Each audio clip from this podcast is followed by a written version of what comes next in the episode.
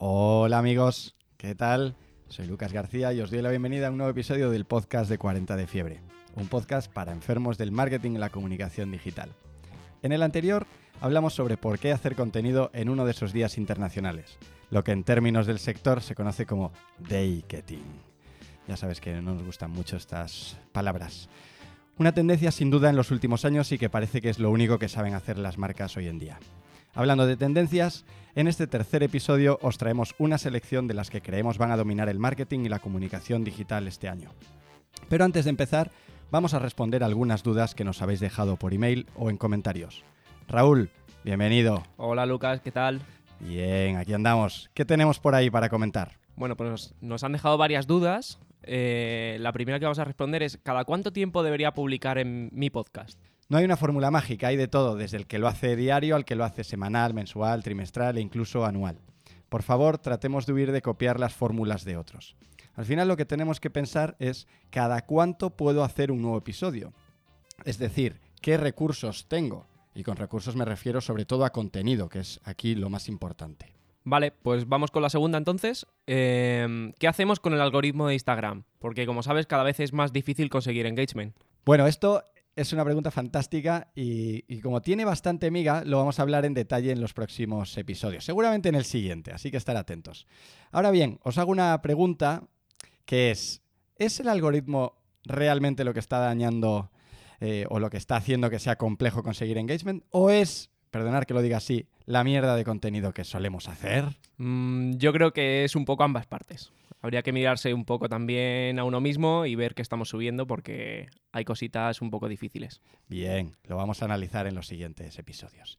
Entonces, venga, vamos al turrón. Tenemos aquí a, Raúl, que ya le hemos presentado, y tenemos otra vez de nuevo a Marielle que nos van a traer una selección de las tendencias más interesantes para este 2019. Venga, empezamos.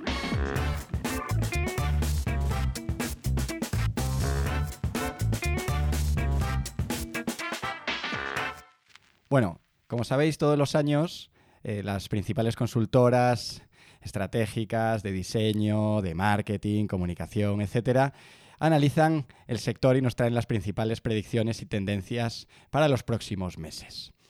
Entonces, Marielle nos ha traído una pequeña selección de dos, tres tendencias que vamos a ver y que pintan bastante interesante. Marielle, ¿qué tienes por ahí? En primer lugar, el tema de las marcas con un rol político activo. Yo creo que de las tres que traemos, esta es la más novedosa y relevante. Esto no se trata de posicionarse a favor de, Vox o de otro partido político, sino implicarse en causas relevantes para el público objetivo y asociadas a la marca que tengan algo que ver con una decisión política. Me imagino, por ejemplo, a una marca como Evax Ausonia trabajando en una campaña por reducir la tasa de las compresas y tampones. Ah, esto es interesante. Ejemplos ya reales, uno que me flipa cosa mala, es muy bueno de la marca detrás de Cards Against Humanity, que es un juego de mesa que no sé si conocéis, si no deberíais. Claro. Eh, que es muy hater y lanzó bajo el título Cards Against Humanity Saves America. Lo que hacían era vender falsos porcentajes del muro de Trump y con ese dinero recaudado lo que hacían era invertirlo en asociaciones que ayudaban a los afectados por el muro. Claro, o sea, que al final eh, lo hablábamos siempre, si quieres ser relevante tienes que meterte en los temas de los que la gente está hablando y este es un, un caso fantástico. Muy ligada con esta primera tendencia tenemos la segunda, que es tan grande que merece su propio espacio. Y en este caso es la lucha contra el cambio climático. Sí, llevamos leyendo esta tendencia siglos, décadas, eh, igual que los chatbots, ¿no? que yo creo que es el tercer año que lo vuelvo a ver en las tendencias. Pero en este caso viene de una, un punto de vista totalmente distinto porque habla de que eh, este año los consumidores seremos mucho más críticos con los procesos de, producción de los productos, pero ya no solo que seamos críticos con los procesos, sino que los productos en sí utilicen residuos para eh, reducir el impacto medioambiental. Por ejemplo, un caso súper bueno que refleja esto es el de la marca Ciudad de Ámsterdam junto a una agencia muy pequeñita que se llamaba Gambadi, con los que hacían papeleras para tirar allí los chicles, vieron que luego los chicles generan un impacto muy grande, tardan muchísimo en degradarse. Entonces, crearon la forma de convertir esos chicles en zapatillas y además muy molonas. Esto es genial. A mí la verdad es que me encanta, eh, me encanta cuando una marca toma partido en cuestiones sociales, en cuestiones globales, ¿no? No solo en cuestiones alrededor del- de su producto, de su servicio. Y ya por último, el silencio. El silencio. Uy, Bueno. esto a mí me vuelve loco, ¿eh? Te voy a decir. Esto a mí me vuelve loco. Esta es una tendencia que viene súper clara de una necesidad de desconexión máxima por la cantidad de impactos a los que estamos sometidos. Tenemos una saturación impresionante. ¿Cómo hemos visto aplicada esta tendencia en el último año? Por ejemplo, Apple e Instagram, que ya te dicen cuánto tiempo has utilizado una red social y te dice, oye, ¿quieres bloquearla? Que Quizás es momento de parar un poquito. ya- Se te va a desgastar el dedo tanto Instagram, Total. hijo. No, tenemos artrosis ya en el dedo, de arriba abajo, de izquierda a derecha. ¿Vale? Luego, por ejemplo, el siguiente nivel serían los móviles que son solo móviles, como si esto fuera el siglo XX, ¿no? No tienes ni WhatsApp ni nada, solo llamar y plin.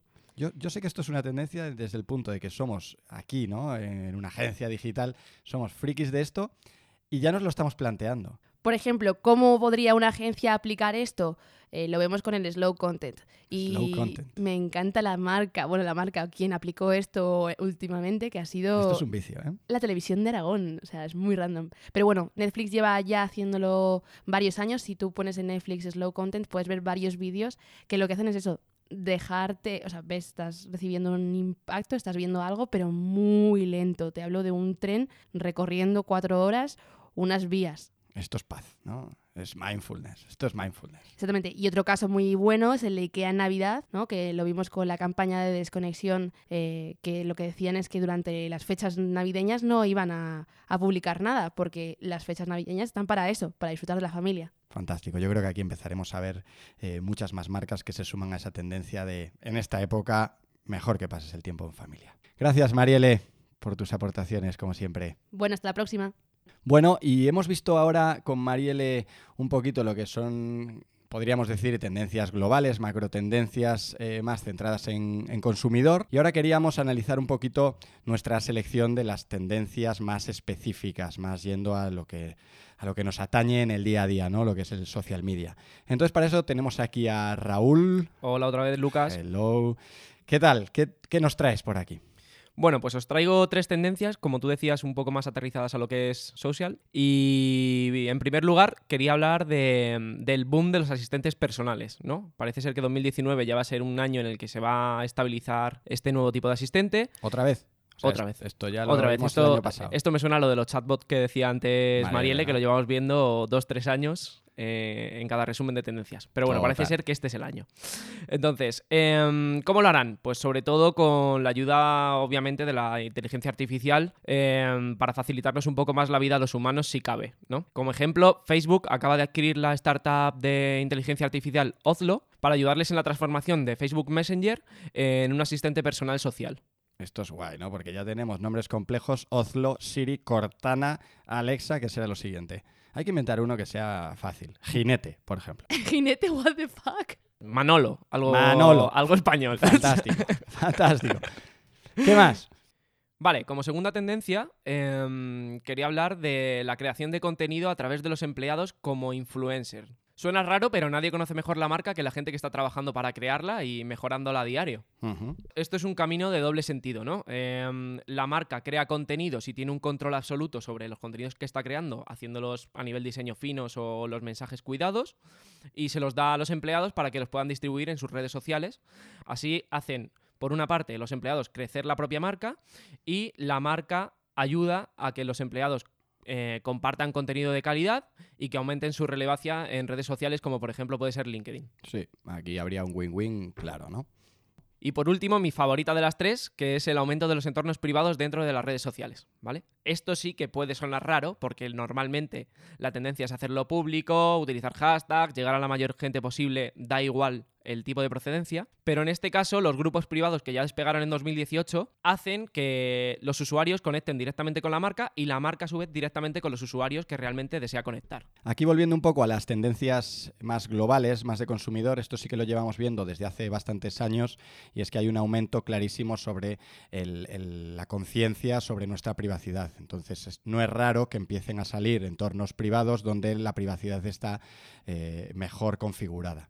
Sí, Lucas, además eh, aumenta el interés y aumenta el sentimiento de exclusividad que sienten los usuarios al sentirse partícipes de una comunidad privada. Estamos volviendo a aquella época en la que para hacerte un email necesitabas invitación. Eso me parece interesante. Eso es. Como ejemplo, Sony, no la compañía de electrónica, sino Sony con dos Ns, que administra varias cuentas de memes dentro de Instagram, ha privatizado cuatro de sus cuentas. Y está diciendo en casi todas las entrevistas que están haciendo acerca de este tema que sus impresiones están creciendo mucho con respecto a cuando tenían las cuentas públicas y recogían datos de Internet Explorer. De, Internet Explorer. Joder, no me, no me Instagram Explorer. Vale. La lupita, vaya. Bien.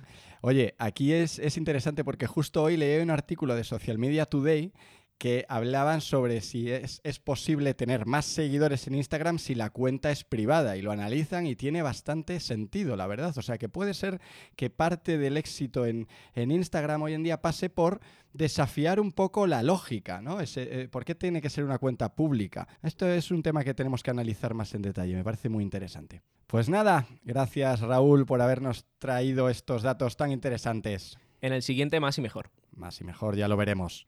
Y no quería dejar pasar la, oportunidad de traer una tendencia que vosotros no habéis traído aquí y es la del podcasting, que, estamos ya en 2019, otra vez lo mismo que los chatbots Parece que es el tercer año donde escuchamos esto en las tendencias, pero, pero es verdad que este año sí que estamos viendo un gran movimiento del tema de la voz. Y hasta aquí, amigos. Dudas, consejos, sugerencias. Hemos habilitado en 40defiebre.com barra podcast un espacio para que nos contéis de qué os gustaría que hablásemos en este podcast. Será un placer comentar vuestras sugerencias. Gracias, amigos. Hasta el siguiente. 好